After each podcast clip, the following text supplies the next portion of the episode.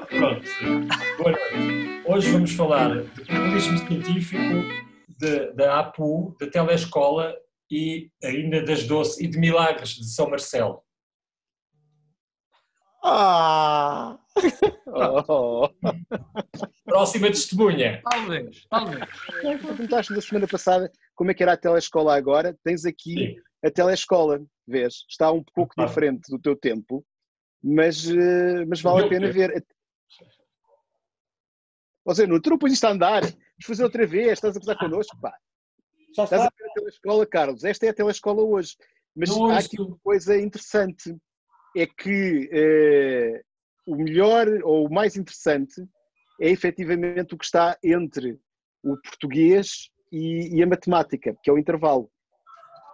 Eh, não, sei, não sei exatamente quem é que fará a gestão do, do que entra no intervalo, mas Sim. eu, eu acho que valia a pena eh, vermos um pouco. Querem apostar qual destes é que vai ser agora? O que é isto? Disparate. Ah, eu lembro-me disto, pá. Isto passava aqui. Quem vai Exatamente, com os agora? Quem é que vai, destes que passaram, qual é que vai entrar entre a matemática e o português? Ai, as doce. Claro! Só podia ser. E a música das doce? Qual vai ser? Eh, Uma de manhã. Não, não, esta é o Alibaba. não, não, é o KKO. Ok. E Ah, o Portanto- KKO. Pôs-me KO. que maravilha. Opa! Isto é Ah, melhor. ó. Opa, Esta é uma ótima sabe. forma de. eh, não sei, Susana, estavas a falar há KO bocado se visto. capaz. Olha, seria interessante nas aulas presenciais termos assim intervalos entre uma aula e outra. Olha, sabes uma coisa interessante? Há um amigo nosso, que é historiador, e que está a fazer, creio, só nos só nos ouviram lá, Luís, eh, está a fazer eh, o, eh, enfim, a história do audiovisual em Portugal dos anos 60 aos 80, 90, pronto. E, e- começa aí um artigo com a história das doce numa, uma- num verso, isto a propósito da democratização, não é? Eh, e do papel da mulher e da emancipação da mulher em como em cinco ou seis anos de um, de um país debaixo de fascismo se passou uma sociedade de consumo e como as mulheres, e nomeadamente as doce, eh, podem cantar em 80, salvo Ri 2, eh, bem bom eh, e põe-me KO, não é? Desculpem, estou a falar demais. Pronto, mas a, a questão Eu aqui, queria falar das basicamente, doce. é que a seguir, a seguir das doce está os chutes e pontapés entre a físico-química e já não sei o quê. Ainda tem outra Portanto, coisa. há aqui, Desculpa, há aqui uma. O que o quê? É quando está a dar os- as doce, É uma promoção da cultura dados totais nacionais. nacional, musical nacional. Pop. Desculpa, tem lá uma, uma alguém enganou-se, tem lá uma cena a dizer, pá, peraí, deixa-me partilhar isto. Epá, é surreal. Tem lá uma cena que diz deputados nacionais, onde é que está isto? Olá, Zé Nuno. Olha lá, sério, deputados, deputados totais nacionais. Ainda é mais insólito. Então espera lá, Ah, que a gente tem que fazer isto. Não, espera. Ah, Espera aí. FRS. Ah, Eu estou estupefacta, eu vou mudar de programa. muda, muda para a RTP2, não há Na mais? telescola. Mas isto da telescola é surreal. Mas pronto, Opa, isso é mesmo eh, assim. É mesmo assim, é. é hoje. Eu espero que eles depois eles vão Isso fazer provavelmente. Não, isto foi, isto até foi um amigo nosso, o Ruben, que me chamou a atenção, que estava com estava em casa e viu passar de repente as doce entre o, o, o português e a matemática do primeiro ciclo, acho eu. Eu acho que é uma mensagem subliminar, porque as notas costumam ser tão más, não é? No, no, no, no português e na matemática que talvez assim melhorem. Agora, aquilo que eu não percebi muito bem, mas é- provavelmente aquilo, aquilo é um vídeo gravado numa noite eleitoral, porque como aquilo tem É aquilo é Como 80. aparece- É. Aquilo aparece lá a 79, dizer 80. É, não é? APU, eh, CD, como é é que é? FRS, frente- FRS, não sei o quê. É. Eh, aquilo claramente, as noites eleitorais, portanto, já foram muito mais divertidas do que são agora. Agora temos comentadores, em vez de ter eh, as Doce ou outros grupos quaisquer que possam passar, e portanto, eu acho que isso, isso é, é uma regressão. Portanto, desculpa, têm sempre os mesmos comentadores. Sim, também é verdade. Eh, e, e- até, e até é verdade que tem que, em alguns casos, também têm passado a ter uh, alguns comentadores que eram políticos dos partidos que concorrem, só que Sim. já não estão a concorrer porque estão chateados com os que estão, ou então passaram uh, à reserva territorial. Assim como. Não, mas isso foi ao contrário. O presidente do Sporting foi chamado. Foi, portanto, com o estado de Mas com que ele vai aparecer na telescola? O presidente do Sporting? Quem? Qual o presidente do Sporting? O Varandas. O atual? O Varandas, sim, o atual que se voluntariou ah, então. antes de ser chamado para ir. O capitão. Ele é médico militar e, portanto, não podia ficar no Sporting. Essa história. Okay. Mas eu não estou a ver muito bem porque é que ele havia de estar na, na. Tu sabes quem é o Varandas, Vânia? Não, estou a aprender agora. É um antropólogo. Ok. Exato. Por acaso eu pensei nele, mas depois disse: não, não, não pode ser.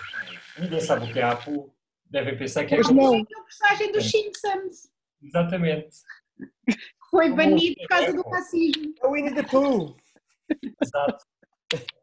Também, já agora os Simpsons também sabem quem é o candidato, a quem é que devia ser a, a, a candidata democrata contra o Trump. Medo. Era a Lisa. Era a Lisa, sim, já foi. Não me digas, pá. Perdeu as últimas ah, eleições. Desculpa, desculpa o episódio, pá. Opa. ver o episódio do Cristiano Ronaldo no, no Simpsons. Estou a, estou a ler um livro uh, sobre a história da Maria Antonieta, mas não vou contar o fim.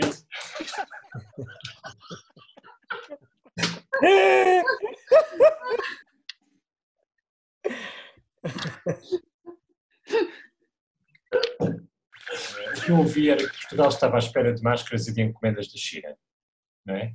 Sim. Se quer feitas pelo governo, quer feitas por autarcas, quer feitas por sabe-se lá podem, mas toda a podem, gente quer comprar na China. Podem esperar à sombra da bananeira, não é? Porque, uh, pelo que tenho lido, e exatamente por este artigo deste fim de semana, o que se passa aqui é um, uma, uma selva. É? Eu já ouvi isso em Portugal dizer do Fernando Medina, aqui há umas semanas. Mas o Fernando Medina foi uma questão de sorte, porque foi aquela senhora que tem um visto para cá estar e que tem cá é. negócios, que serviu de intermediária e conseguiu trazer as coisas. Isso é mais e por outro lado, tu tens também, tu tens, por outro plano também que podes falar, se quiseres. Mas, mas há, há aqui a questão também dos. Eh, da possibilidade do próprio governo e da embaixada de mediar coisas. Mas, por outro lado, uh, dá-me a sensação que nem a embaixada em Pequim consegue safar-se uh, porque o embaixador não é o Ronald Reagan. Sim, o embaixador. Outro dia, outro dia falámos com, falámos com uh, falámos aqui uh, com o embaixador e a embaixada está transformada numa, como é que ele disse? A expressão era um, um depósito de carga. Mas o que se passa, o que se passa é isto, é os, só para ter uma ideia, tenho aqui à frente alguma, alguns dados. Por exemplo, houve, no espaço de dois meses, criaram-se 38 mil novas empresas na China para produzir máscaras. as encomendas são desviadas para quem, dar, quem, para quem oferecer mais. Por exemplo, há aqui um relato que eu posso dizer, do, uh, há um Estado norte-americano, no dia 4 de abril, que era véspera, era véspera do dia de finados, aqui em, em, na China, o Qingming, e fez uma encomenda na sexta-feira. Para como os bancos estiveram fechados na segunda-feira, porque eh, compensa sempre às segundas-feiras, cada vez que calham feriado aos fins de semana, o dinheiro só esteve disponível na terça. Acontece que houve alguém que nestes três dias chegou à frente e cobriu a oferta desse Estado americano. E o que aconteceu foi que a encomenda foi desviada.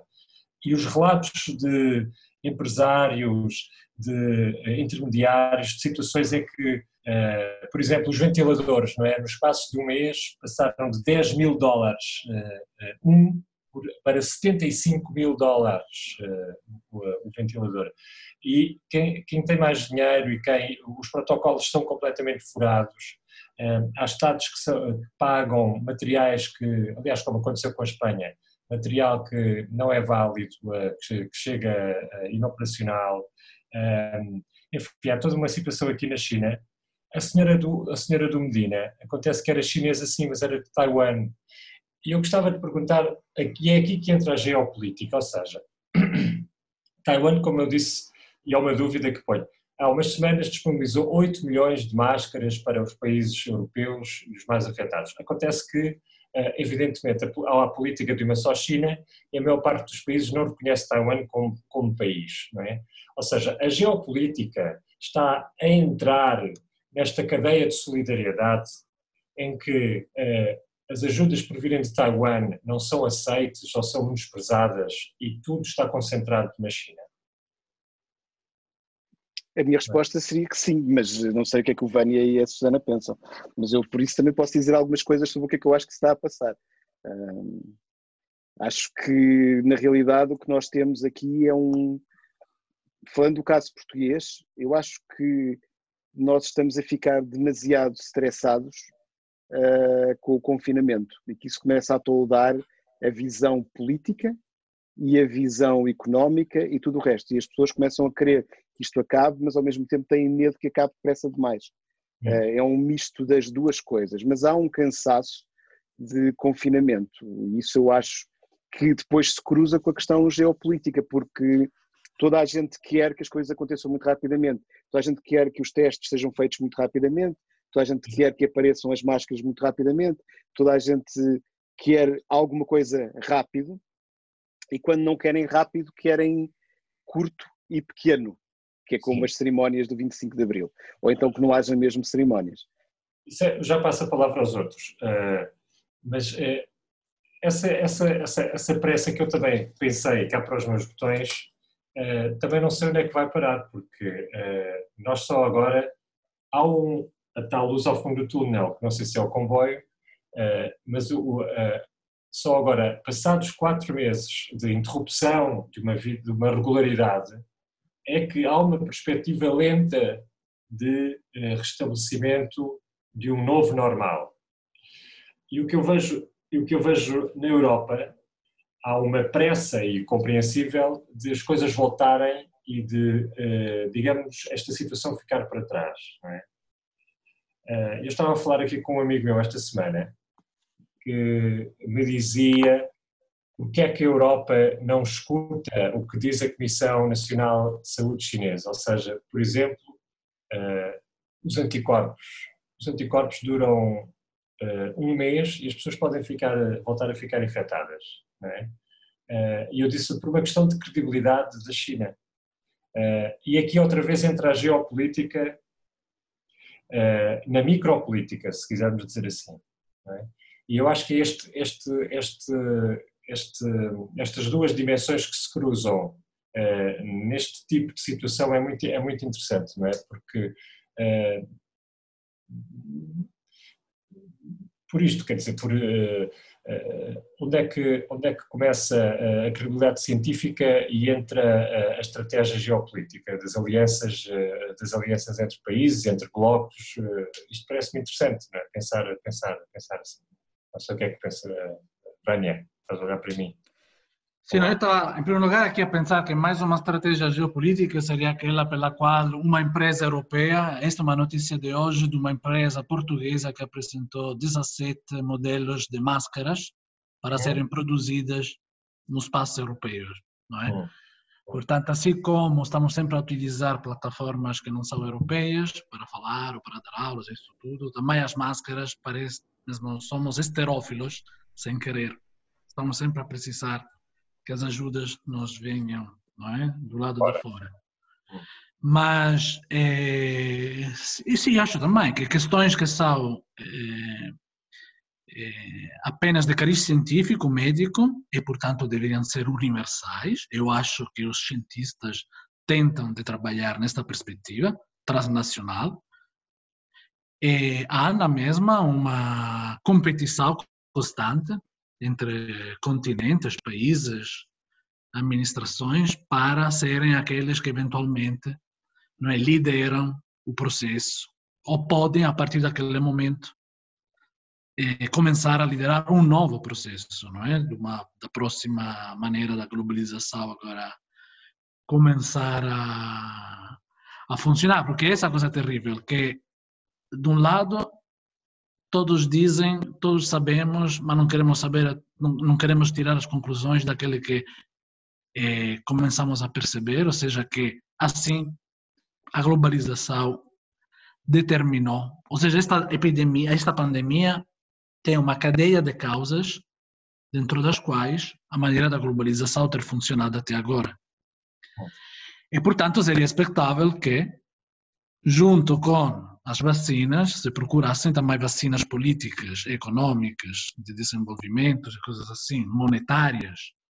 Mas, ao mesmo tempo, é como se, se estivessem a preparar os motores lá como na pole position da Fórmula 1 para ver quem é que consegue passar primeiro, segundo, logo que tivermos a vacina, não é?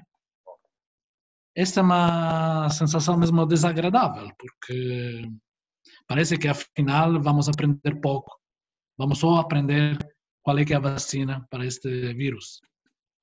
E eu acho, inclusive, se nós estivéssemos em 1900 e pouco, e não em 2000 e tal, ou seja, se não tivéssemos já passado pela dissuasão da guerra nuclear, da Guerra Fria, uh, que as declarações do, dos presidentes atualmente em torno da culpa para o lado chinês, uhum. haveria uma tentação muito grande de acabar tudo isto uh, fazendo alguns ajustes de contas militares para demonstrar que tu te portaste mal e que nós é que temos a razão e não são vocês, etc.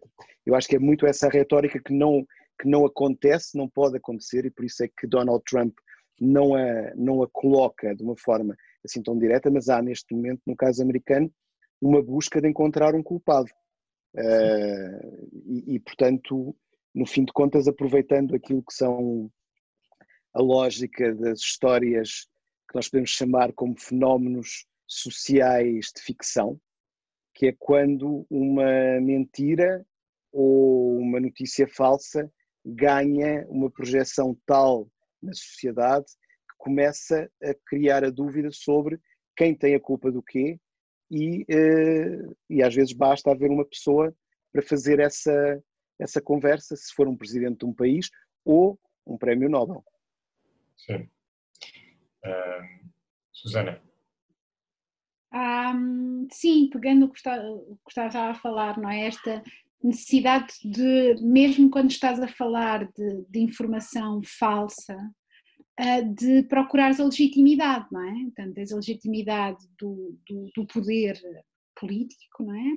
Como podes ter a legitimidade do poder científico, não é? O Nobel da, da Medicina que se presta a, a, este tipo de serviço também para ganhar algum um, espaço mediático, mas, hum, mas, mas, mas que hoje também estou um pouco pessimista e, e concordo muito com o que o Vânia disse sobre esta ideia de hum, talvez não estejamos a aprender nada, não é? Talvez estejamos só a ganhar aqui, fazer aqui um compasso de tempo um, para voltar a esta ideia do business as usual, não é? Em que há ganhadores, há perdedores e nós temos que criar a nossa própria narrativa em que vamos estar do lado da vitória, não é? utilizando para medir essa vitória os indicadores que nos são mais favoráveis, não é? E portanto escolhendo, não é? Recortando, não é? O, o, os factos que nos interessam mais realçar para, uh, para podermos construir uh, esta ideia que fomos capazes de um, sobreviver a isto uh, um, de, uma maneira, de uma maneira ou de outra. E, e, e só para colocar ainda a, a, a, outra questão que se percebe uh, que, é, por um lado, há esta ideia de culpabilizar, não é? E que é muito construída uh, também mediaticamente, mas por outro lado, há também esta constante necessidade de um, programar o futuro e da ideia de que esta programação do futuro tem que ser qualquer coisa uh, muito próxima, não é? é, um, é, o, é o, havia uma, uh, um, um, um, conjunto de eventos, não era da Gulbenkian, que era o futuro próximo, não é? Próximos futuros. Próximo, mas é esta ideia não é, do próximo futuro que tem que ser já, não é? E, portanto, e que, e que tem que acontecer um, num espaço muito rápido mesmo que ele não seja, para garantir que o nosso presente é sempre a pensar nesse futuro, não é? eh, para não ficarmos demasiado agarrados ao presente que estamos a viver. Isso é que os sociólogos não falam. Eu vou gravar esta. Eu vou E devia estar sempre a passar, estás a ver? Essa voltaste a qualquer coisa, voltas a pôr. Exatamente, esse falsete resulta bem, eu acho que sim, está bem. É assim, a Susana, a Susana é cética e eu acho que ela faz bem acerca da, da questão de a gente poder tirar ilações sobre o que é que as pessoas pesquisam na internet, em termos de grande, de grande espírito, ou seja, captar a alma do país. Um, um- um país que pesquisa a dia 19 de Abril, Ricardo Araújo Pereira, Eddie Vedder, Nick Cordero, Bill Gates e a Telescola, é, é interessante, porque são, são- foram as preocupações de- do passado domingo. Ah, ainda fomos à questão do, do 25 de Abril, mas é tudo, é tudo demasiado virado para dentro. Ah, o Bruno Pidá até ganhou ao Tolkien, o que realmente eh, deixa-me deixa um pouco triste. Embora provavelmente os filmes do Tolkien que passam na televisão tenham mais audiência do que a página do Bruno Pidá, ou quem sabe, talvez não, não sei. Portanto, eh, em tempo de pandemia tudo, tudo é possível.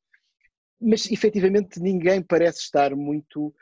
Eu até acho que o 25 de Abril, e agora voltando à questão do futebol, que eu acho que o futebol é. O futebol está-nos a fazer falta. Eu acho que o mundo está a ficar menos saudável sem o futebol. Claramente, eh, sem o futebol, eh, também não há campanhas eleitorais, quer dizer, não há, não há assim nada que seja muito conflitual. Só temos mesmo a China e os Estados Unidos, mas nem sequer há um conflito verdadeiro, porque é de palavras. Há uma coisa, aquela, aquela questão do, do embate, da rasteira, da- isso está, está fora, enquanto estamos no confinamento. Mas a questão, eu acho que nós substituímos o futebol por discutir se deve ganhar a petição a favor do 25 de Abril na Assembleia ou a petição contra o 25 de Abril na Assembleia. E esse é o grande debate que ocorre e que cativa as pessoas, aparentemente, se olharmos para as pesquisas. Não é? Sim. Pois, precisamos de uma. Agora teremos aquela sobre o 1 de maio, depois do 25 de abril. Ah, mas Não isso é? é a segunda divisão, 1 de maio. Os É. Já não se chama segunda divisão. Pronto, Não, outra é coisa. expectável, porque as preocupações são baseadas no. que depois nem preocupações, acho eu, são. não É, é mesmo entreter-se com alguma coisa que lhe diga a respeito no cotidiano. É como é muito próximo, é, fala-se de algo que talvez pode vir a acontecer a sério, algo concreto, olha, daqui a quatro dias. O que que eu queria, pa- falando agora dos portugueses que são muito bem vistos na, na Espanha, fiquei surpreendido, bem, do lado a conferência de imprensa do Marcelo, que eu achei um bocado paternalista esta maneira dele dizer, olha, lá fora estava a falar bem de nós, temos que ter cuidado que lá fora, se nós queremos que eles continuem a olhar bem, essa coisa, pensava, então, está a tratar-nos como crianças. Mas depois, dois anos... Milagre. Milagre. E depois, outra coisa curiosa, houve logo uma reação a esta performance tão boa, de um lado, no imaginário dos portugueses, que o público publicou do- dois artigos. Ontem, um destes dizia, do historiador Loff, Manuel Loff. Então, aponta o medo, o pessimismo e a tristeza dos portugueses, a par da sua pobre- pobreza relativa, como fatores explicativos para a disciplina no cumprimento do isolamento social. Em poucas palavras, Uh. se nós, se em Portugal, eu já, não é?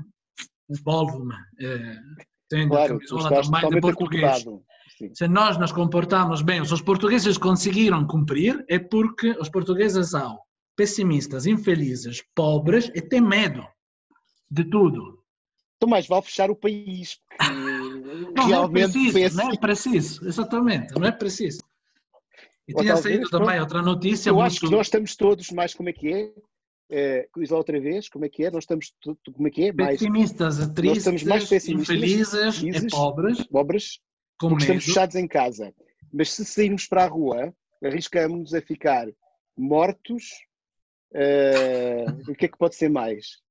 Não, Portanto, mas quer é dizer, curioso, é curioso que depois também outro artigo, sempre do público, apontava, de repente, é 880, não é? Ou é um milagre, ou é não, se correu bem, correu bem porque outro artigo dizia porque somos ignorantes, ou seja, gostamos de ficar em casa, olhar para os ecrãs por causa da nossa baixa escolaridade.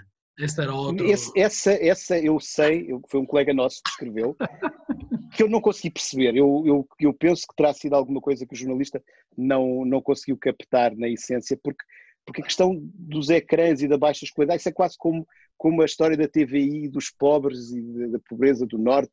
E, ou seja, eu acho que o país, o país, ao mesmo tempo que está fechado, está a ficar neurasténico. E, portanto, começa a olhar para uma série de coisas. Não tem o futebol, Uh, não tem a política. Desapareceram os comentadores, quer dizer, não há, não há muito para falar.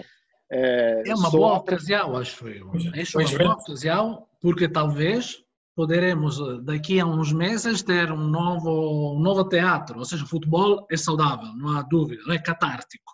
Conflitos né, também são catárticos. Mas, de qualquer forma, esta, este apego ao... Também, as novelas vão acabar, Vânia. As novelas estão em Sim, risco de acabar, porque se demora muito o confinamento, vão ter que começar a repetir para trás também. Temos que produzir coisas pelo Zoom. Exato. Uma telenovela em Zoom será interessante, com certeza. Susana, estás, estás com cara de querer dizer alguma coisa? Um, uh, não, por favor, não façam novelas pelo Zoom.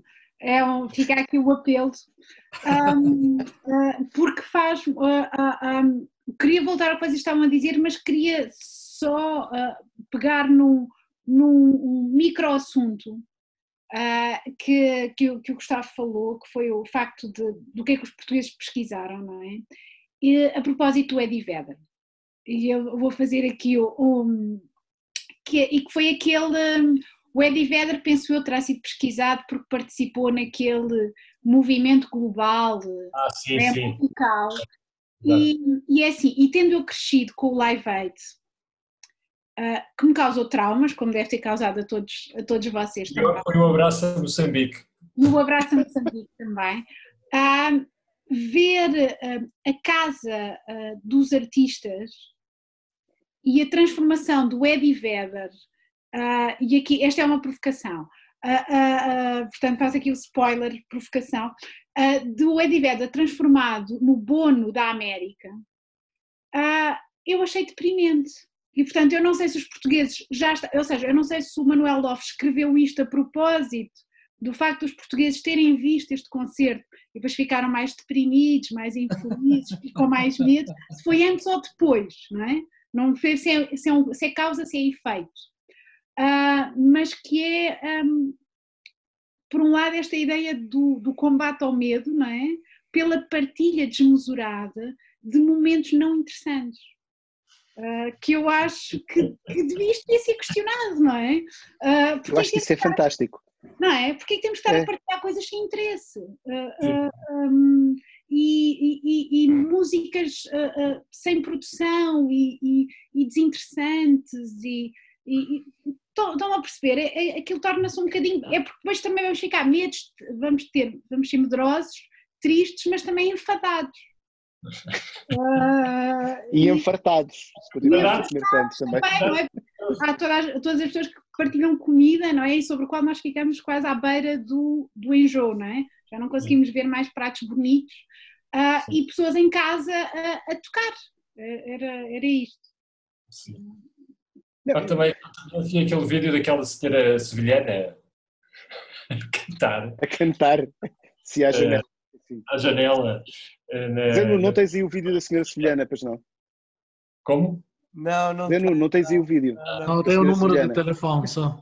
Mas por acaso estava-me a lembrar que, que, que há, em Espanha, acho que em Espanha estão a fazer uma série de televisão na verdade gravada uh, remotamente, ou seja, em que cada casa é um, são, são atores e, e, estão a conseguir fazer, estão, estão vários, estão outros, outros uh, canais. Mas isso, mas, isso, mas isso, era uma coisa que já havia, era o Big Brother, só que em casa de cada um. Não, não, aqui é mesmo, não, está bem, também era uma ideia realmente. Pronto, Zé obrigado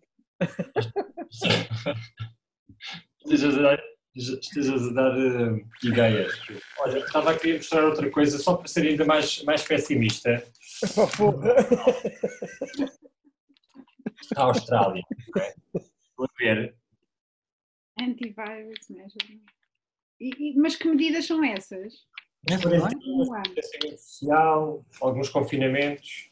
E o Canadá também já disse que as medidas podem desaparecer, podem se atenuar, mas isto prolongar-se até 2023-4. obrigado, obrigado, Carlos.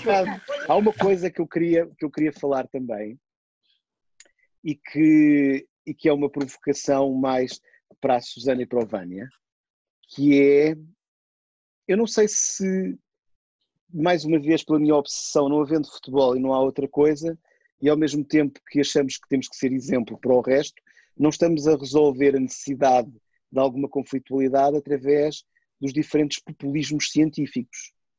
Eu não sei se o artigo que o Vânia estava a ler há bocado do público pode entrar na categoria do populismo científico, mas nós tivemos esta semana alguns artigos de opinião sobre um que era Portugal é um país muito perigoso e outro que dizia precisamente o contrário, Portugal é o país onde toda a gente quer viver. Uh, e eu tenho esta, esta sensação que nós estamos a, em busca, ou que está a surgir, uma outra coisa que a gente podia chamar populismo científico. Uh, acham que também é, uma, que é um, um efeito secundário do confinamento? Não, é, é, é uma geopolítica dentro do país, ou seja, os artigos que tu referenciaste são artigos que remetem apenas para Portugal, porque também a nível internacional existem populismos científicos sobre as coisas até que tem a ver com eh, com eh, como sairmos é, da pandemia. Mas neste caso é mesmo uma questão de equilíbrios, de uma luta entre opiniões diferentes para depois dizer se as coisas aqui estão a ser bem tratadas ou maltratadas. É... Eu vejo uma continuidade com aquilo que você estava a dizer há bocado, ou seja, a ideia, no fundo, é que a verdade, a famosa pós-verdade, no fundo, é dizer que os outros estão a mentir. Não é dizer que eu tenho uma coisa séria para sustentar, mas eu digo que os outros estão falhados, estão errados, estão a enganar-nos.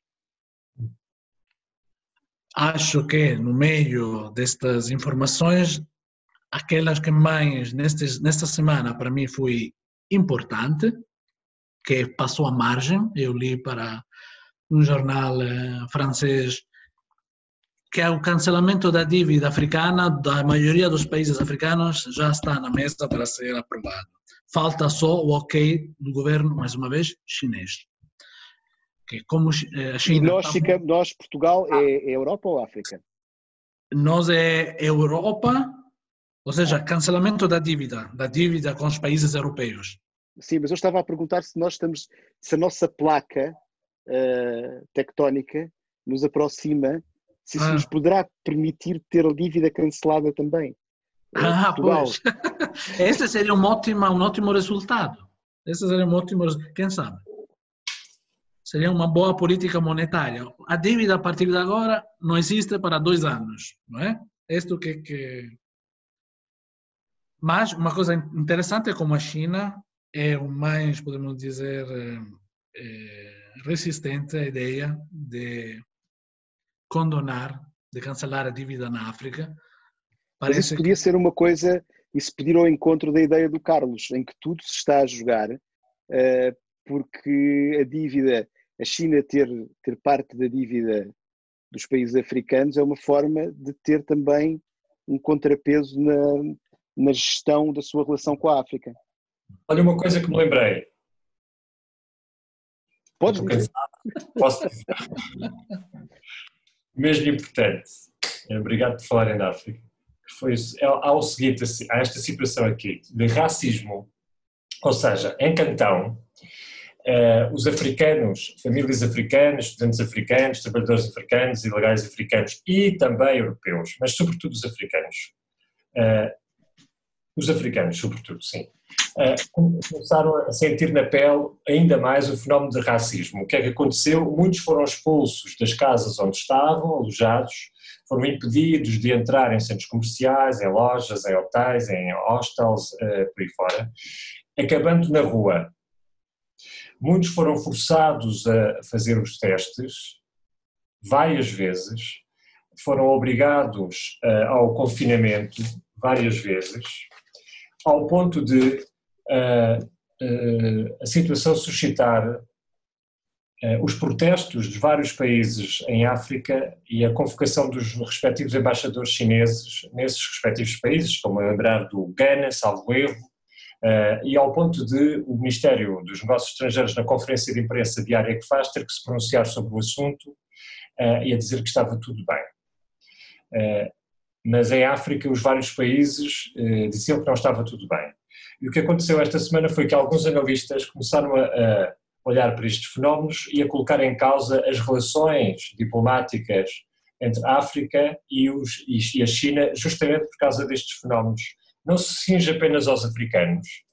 O cônsul português em Cantão, esta semana, disse que eh, tinha conhecimento de situações de racismo em relação a portugueses e uh, também em relação a europeus uh, brancos, é? uh, e que era muito difícil combater este tipo, embora estivesse a haver uma concertação diplomática, era muito difícil combater estes fenómenos porque se passavam muitos deles em, em, em propriedade privada. Mas o que acontece hoje, a esta hora que estamos a falar, é que há nas ruas de Cantão, e aliás os jornais aqui mostravam várias fotografias uh, dessas situações de uh, famílias inteiras e de gente negra uh, no meio da rua suscitado por isso, por causa desta, por causa desta situação de, de racismo, de racismo porque, por causa do, do coronavírus. Será que nós conseguimos falar de mais alguma coisa? Não sei. Será que estamos a ficar deprimidos? Não sei, eu, eu, tenho a sensação que estamos menos alegres esta semana do que estávamos na anterior. Portanto, é cansado. É o horário. Não, eu estou, hoje estou cansado. Está bem, mas tu, mas tu estás longe. Nós, tu não é, tu, tu é, é como o populismo científico. Tu não pode fazer, não pode fazer aqui a, média de nós os quatro. Tu estás em Macau, nós é que estamos aqui, não é? Portanto, não sei. Não, mas... Se Vânia e eu, eu e o Vânia e a Susana acharmos que estamos estamos mais tristes, mais deprimidos. Estou a ficar deprimido, não. Não, eu, na realidade acho que estamos a ficar, não sei se a Susana não. quer dizer alguma coisa sobre o que, que... Sobre o que o Carlos disse. Uh, o Carlos, para além de ter tido esse condão de nos deprimir uh, uh, à distância, não é? Um, eu queria só puxar um, um outro tema que de uma certa forma se liga com todos os que vocês falaram antes e que tem a ver com uma notícia um, que já não sei qual foi o órgão de informação que deu a notícia, mas um, é uma notícia sobre um dos bairros mais multiculturais de Lisboa uhum. uh, e que um, foi dada como a notícia foi dada mais ou menos assim. Hostel uh, na Moraes Soares é evacuado. Ah, essa história. Não. Hum. A questão é que não se trata de um hostel, trata-se de um edifício que aloja centenas de imigrantes, uns legais, outros não legais, não interessa aqui a.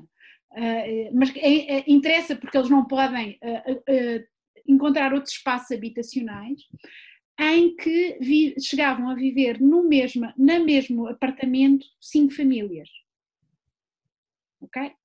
Uh, e é interessante perceber que, por um lado, uh, a notícia é dada porque há um casal que tem uma criança na maternidade e essa mãe é feito um teste e se percebe-se que ela tem Covid-19, depois percebe-se que o pai também tem, e o pai dá o alerta e as autoridades de saúde vão lá e começam a fazer testes e estamos a falar de cerca de 200 pessoas que vivem naquele edifício e a grande parte delas deu positivo. E esta notícia é assim chamado, já que estamos numa onda pessimista, o balde de água fria sobre o que é que nós queremos que Portugal seja conhecido. Porque ao mesmo tempo em que andamos a gastar as nossas energias a dizer que Portugal acolhe os imigrantes, faz uh, uh, regimes especiais para que eles não possam não é? para que eles possam ficar no território. Mas o jornalismo não faz este follow-up, que é onde é que vão parar estas pessoas. É? Uh, estas pessoas algumas delas, pelo menos, vão parar a espaços habitacionais sem um mínimo de condições de salubridade, de higiene, de privacidade, de espaço, um, em que os próprios, eu hoje ouvi de manhã na rádio, a Presidente da Junta de Freguesia a dizer eu tenho alertado para esta situação porque existem vários edifícios destes na minha freguesia, né? estamos a falar da freguesia de Arroz, mas ela diz, mas não é só a minha freguesia, portanto eu já falei com autarcas das freguesias ao lado e portanto é toda a zona do centro e da Baixa de Lisboa, um, e sobre a qual nós colocamos sobre, por um lado, uh, onde é que está o, o, jornalismo, que não é só o jornalismo de exaltação nacional, é? que vocês há pouco falavam desse paroquialismo, é? de, deste jornalismo de exaltação nacional, é? um, que pode muito bem ser eh, apenas um reflexo de como responder a uma pandemia, não é? Os jornalistas acham que se fazem parte do movimento de puxar o país para cima, não é? E portanto acham que também estão, de uma certa forma, talvez também tenham sido chamados a fazer parte do mesmo task force, não é? E portanto tenham, durante um período de tempo que nós não sabemos qual, é, uh, uh, perdido a, a, noção de uh, para o que é que trabalham, não é? O que é que é ser jornalista, o que é que é fazer jornalismo, não é?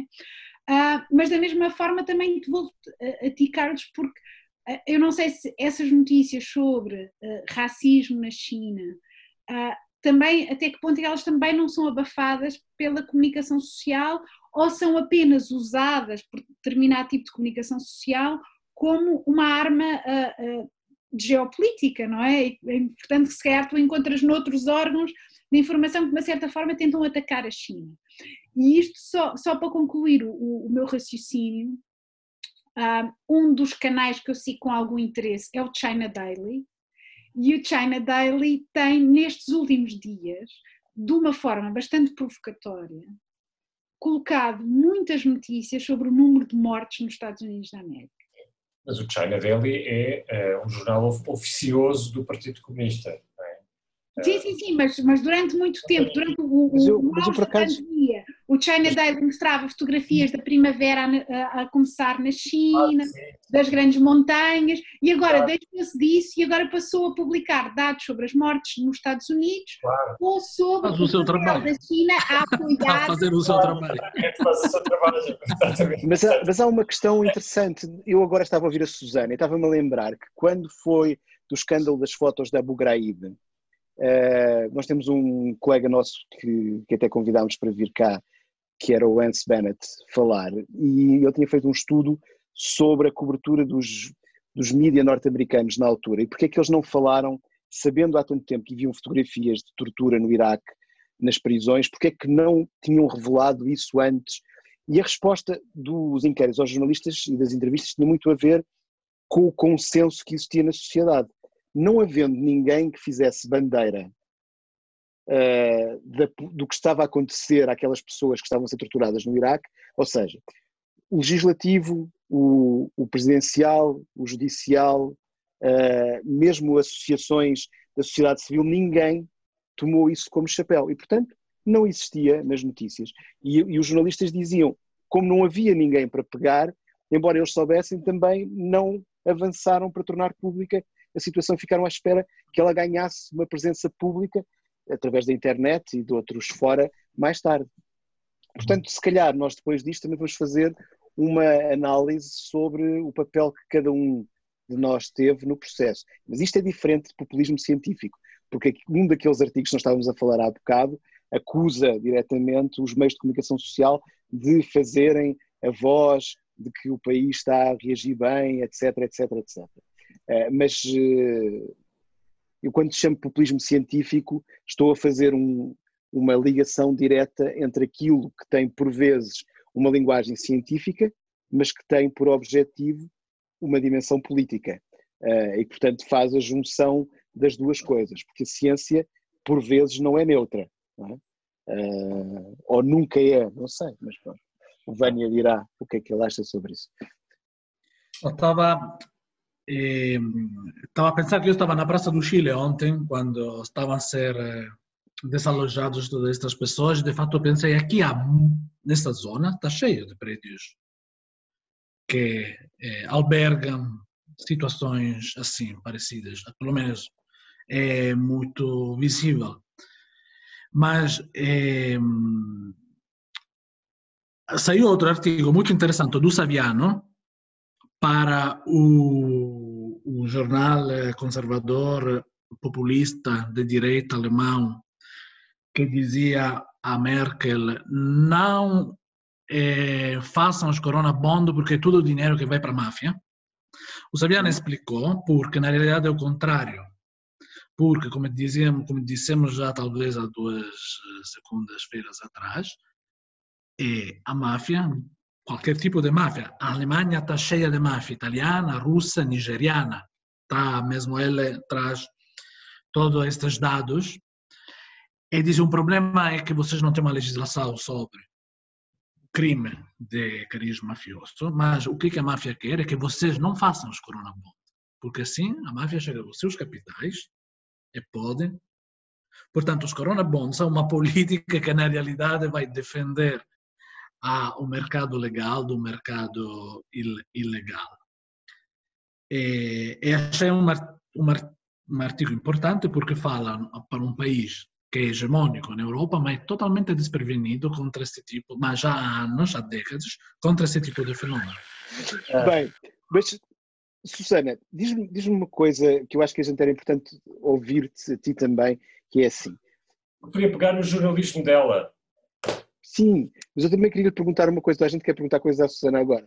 Agora, uh, agora estava, estava a pensar sobre o que é que.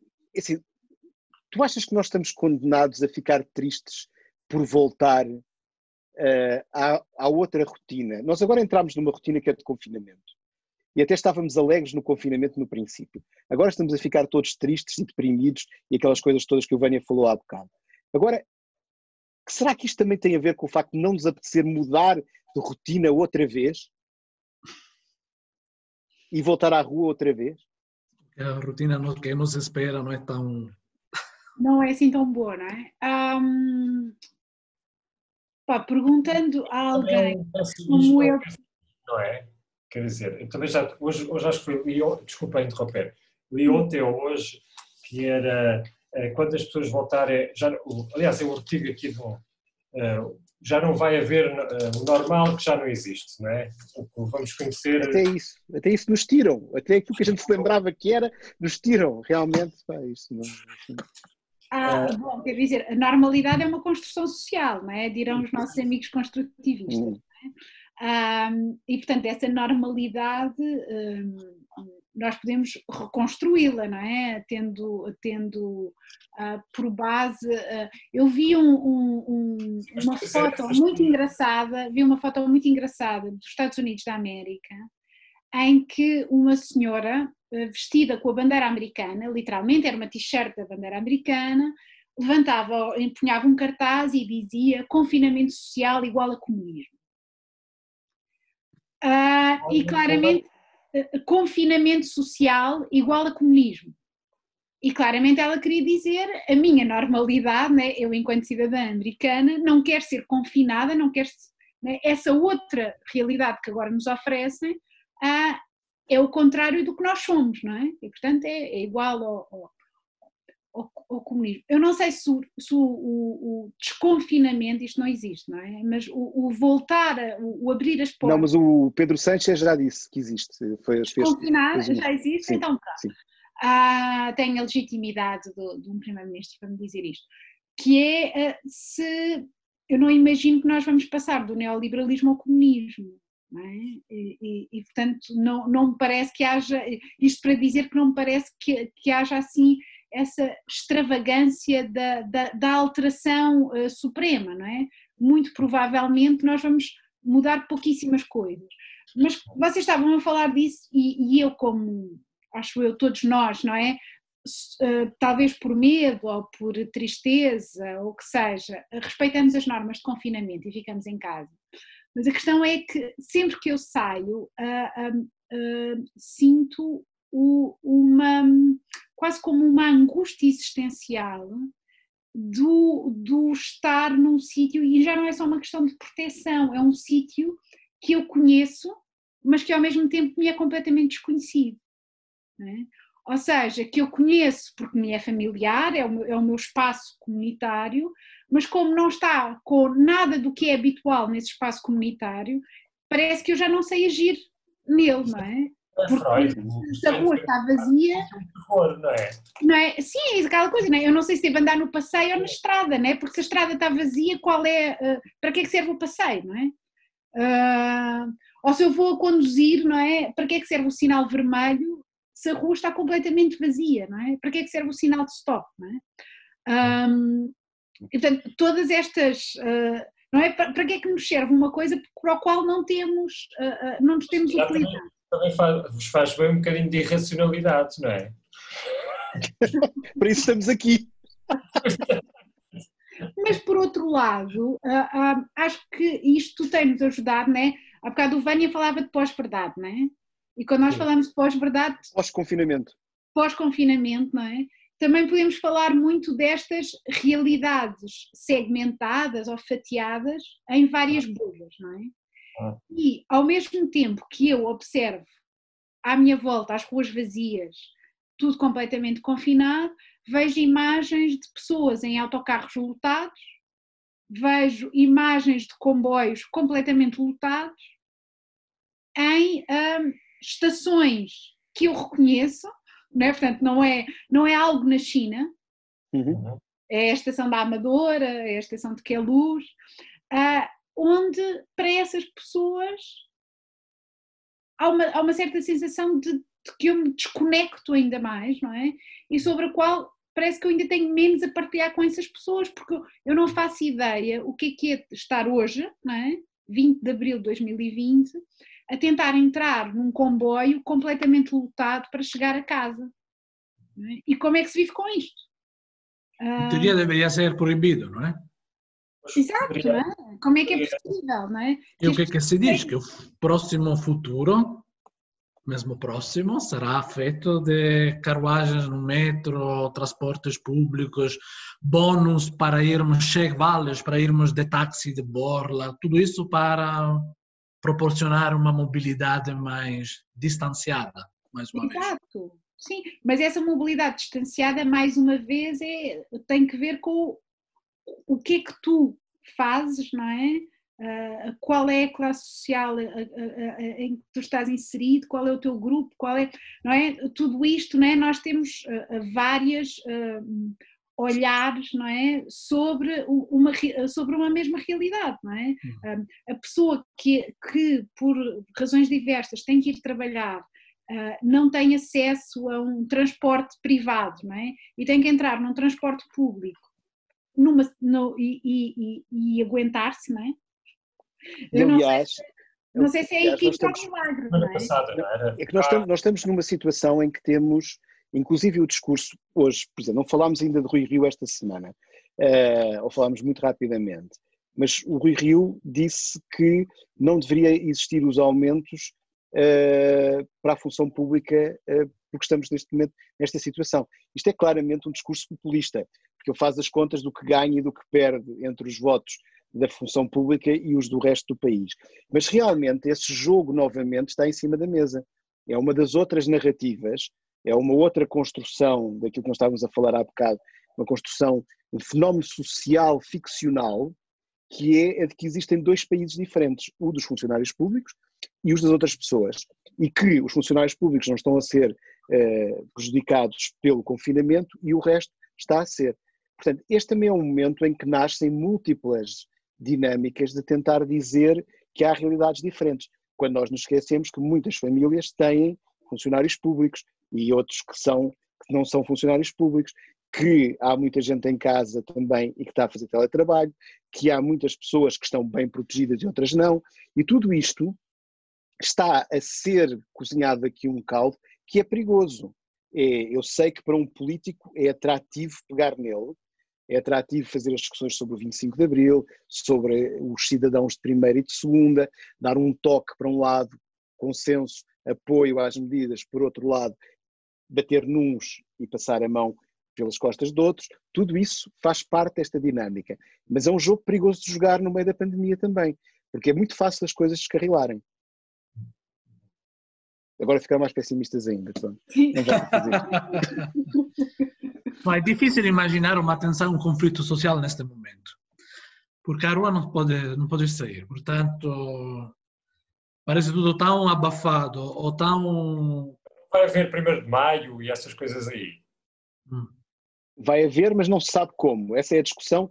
Com uma fita 25 de Abril. métrica. Isto é, o 25 de Abril é, são as meias finais. Depois a final é o 1 de Maio. Portanto, ainda. Primeiro tem que se jogar esta, depois é que se pode jogar a outra. Não, agora estava-me a lembrar de como o Vânia acabou o programa a semana passada, eh, que foi eh, a questão do espaço público, quem é que está no espaço público e quem é que não está no espaço público, e, e se calhar eh, pegar no como começámos o programa, ou o episódio esta, esta semana, que eh, eh, o confinamento, no fundo, também é um privilégio de classe, não é?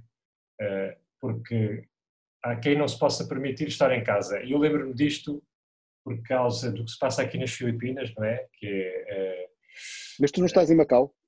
sim, mas é aqui ao lado, é uma hora, uma hora e Ah, meia. ok. Eh, E o que acontece é que as pessoas que precisam de sair para a rua todos os dias para ganhar, porque ganham ao dia e não podem estar em casa, mas se saem para a rua ameaçam ser eh, baleadas, não é? Pela polícia, nessa situação. Eh, E lembrava-me que o que o Vânia dizia a semana passada era que passando na Almirante Reis, em Lisboa, e o que via era prostitutas, eh, sem abrigo, e lembrando-me outra vez dos prisioneiros que são libertados, que também não têm para onde ir, não, é? não têm uma família para onde voltar. Eh, e no fim acaba por ser tudo um, um pouco, eh, são medidas, aquela coisa do, a tentação do bem acaba-se eh, por fazer o mal, não é? No fundo há, há uma, há uma intenção politicamente benévola, mas que acaba por mandar para as ruas, e a rua hoje, e isso também é um debate interessante de fazer, é o público, ou a esfera pública hoje é uma, digamos, eh, como é que aparece nesta crise, não é? É Com uma esfera diminuída, uma esfera de cidadãos de segunda, dos, eh, das margens, das franjas, dos, dos- dos menos privilegiados. Talvez fosse uma, um debate também interessante de fazer entre No sociólogos. outro dia. Outro dia, pois, porque são... Daqui, a pouco vou tomar um pequeno almoço. Eu acho que tu tens que fazer, eu acho que tu tens que fazer um- uma abertura.